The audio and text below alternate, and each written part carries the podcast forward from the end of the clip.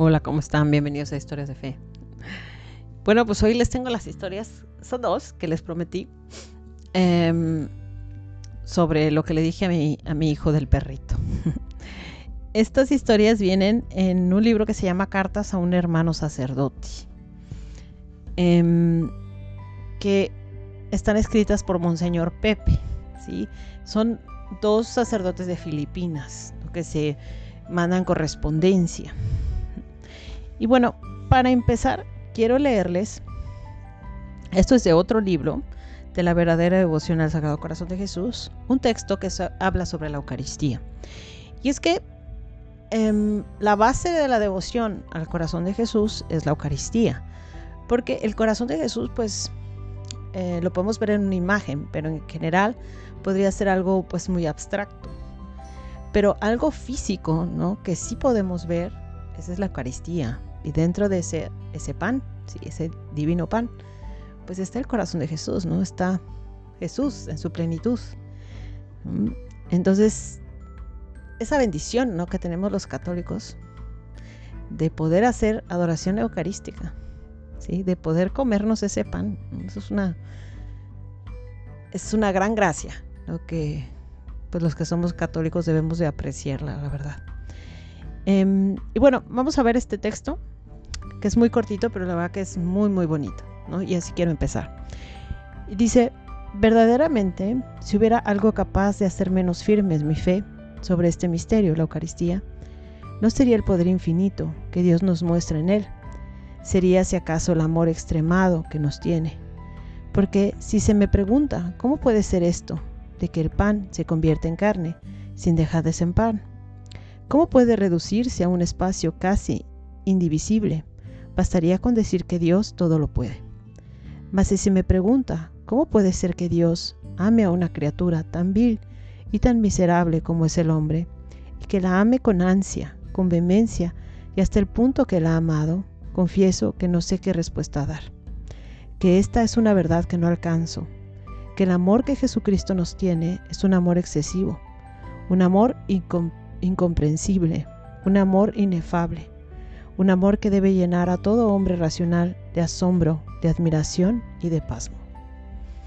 Es verdadero, ¿verdad? Bueno, esta carta está dirigida al Padre Tomás y es de Monseñor Pepe. Y dice, querido Padre Tomás, pero a la ventana y veo que cae una lluvia torrencial. Sería imposible salir en este momento sin empaparse. La lluvia me recuerda las enseñanzas de la Iglesia sobre la devoción al Santísimo Sacramento, que garantiza el éxito y el camino más seguro para la santidad. Jesús mismo dijo que su corazón en el Santísimo Sacramento es una fuente donde corre agua viva y de donde llama a todos para que se acerquen a Él. Cada vez que nos acercamos a Jesús, Él nos santifica. Cada momento en su presencia profundiza nuestra unión con Él. Santa Teresita del Niño Jesús nos da pruebas de esto. Ella se sentía tremendamente desanimada porque se dormía durante su hora santa en la presencia de Jesús en el Santísimo Sacramento. Desde su ingreso al convento carmelita para dedicarse a la oración y a la vida contemplativa, estuvo tentada a salir porque creía que era un fracaso total. Fue entonces cuando se le apareció Jesús y le preguntó si se acordaba de lo que decía su padre cuando era pequeña y se dormía en sus brazos. Le contestó que su padre le decía que él gozaba tanto cuando ella dormía en sus brazos como cuando estaba despierta hablando con él. Entonces Jesús le respondió, lo mismo pasa conmigo. Santa Teresita murió a los 24 años y se le conoce como la más grande de las santas del siglo XX. Aun cuando se dormía en la capilla, ella iba creciendo en santidad. La santidad es la segunda gracia que recibimos. Y así como se nos podría salir ahora bajo la lluvia, como no se podría salir ahora bajo la lluvia torrencial sin empaparse, tampoco se puede estar en la presencia del Santísimo Sacramento sin empaparse espiritualmente y crecer en la misma vida y santidad del mismo Señor. Por eso la Escritura dice, vendrá a nosotros como la lluvia tardía que riega la tierra. El Santísimo Sacramento es como un espejo. Mirando la sagrada forma, vemos el amor perdurable de Cristo hacia nosotros. Por eso San Juan Bosco atrajo a los jóvenes al Santísimo Sacramento y es el campeón de la juventud.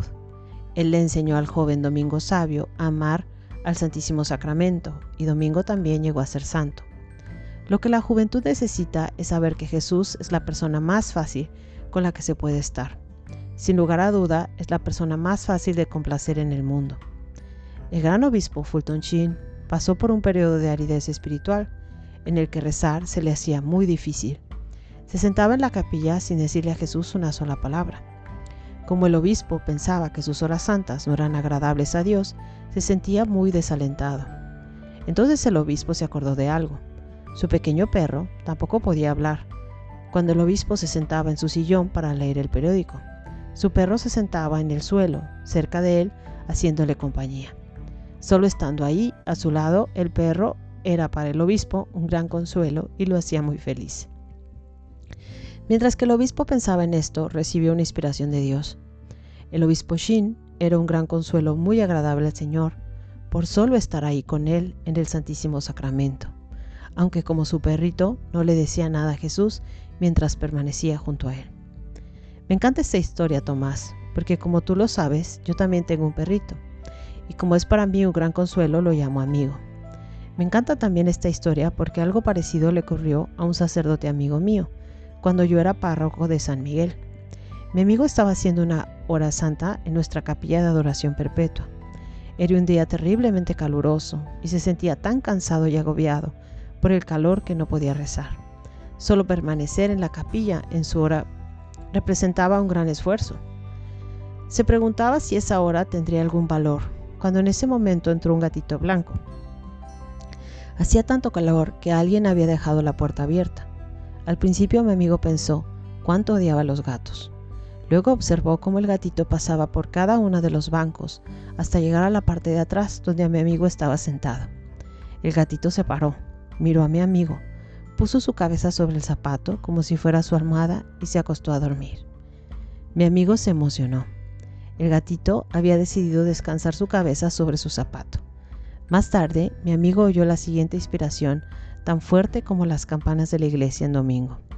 Si el que odia a los gatos estaba tan contento con uno que eligió estar con él, cuanto más encantado estará Jesús con nosotros, a los que ama infinitamente cuando elegimos estar con Él.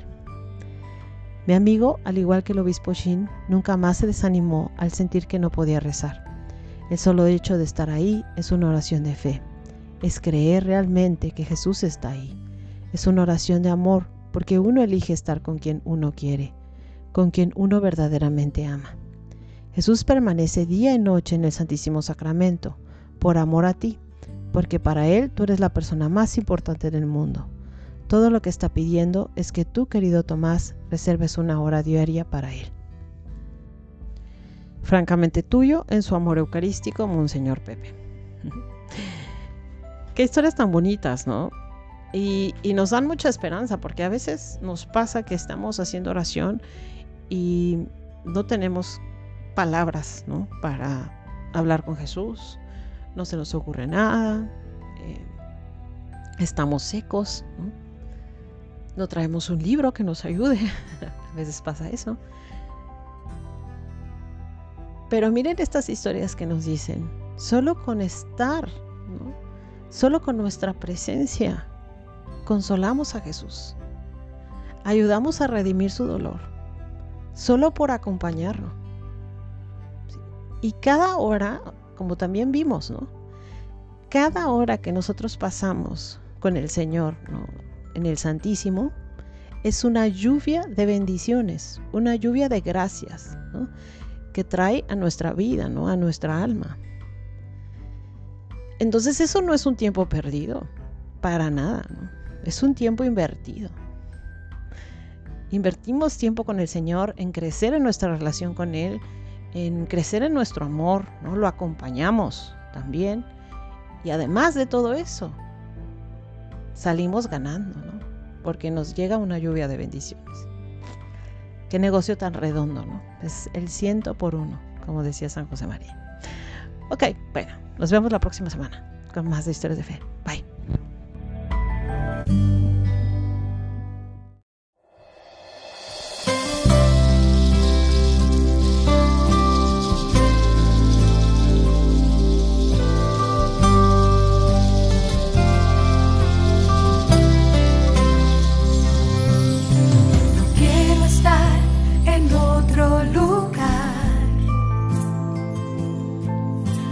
sea tu presencia, Señor. No quiero estar en otro lugar que no sea tu presencia, Señor, para alabarte.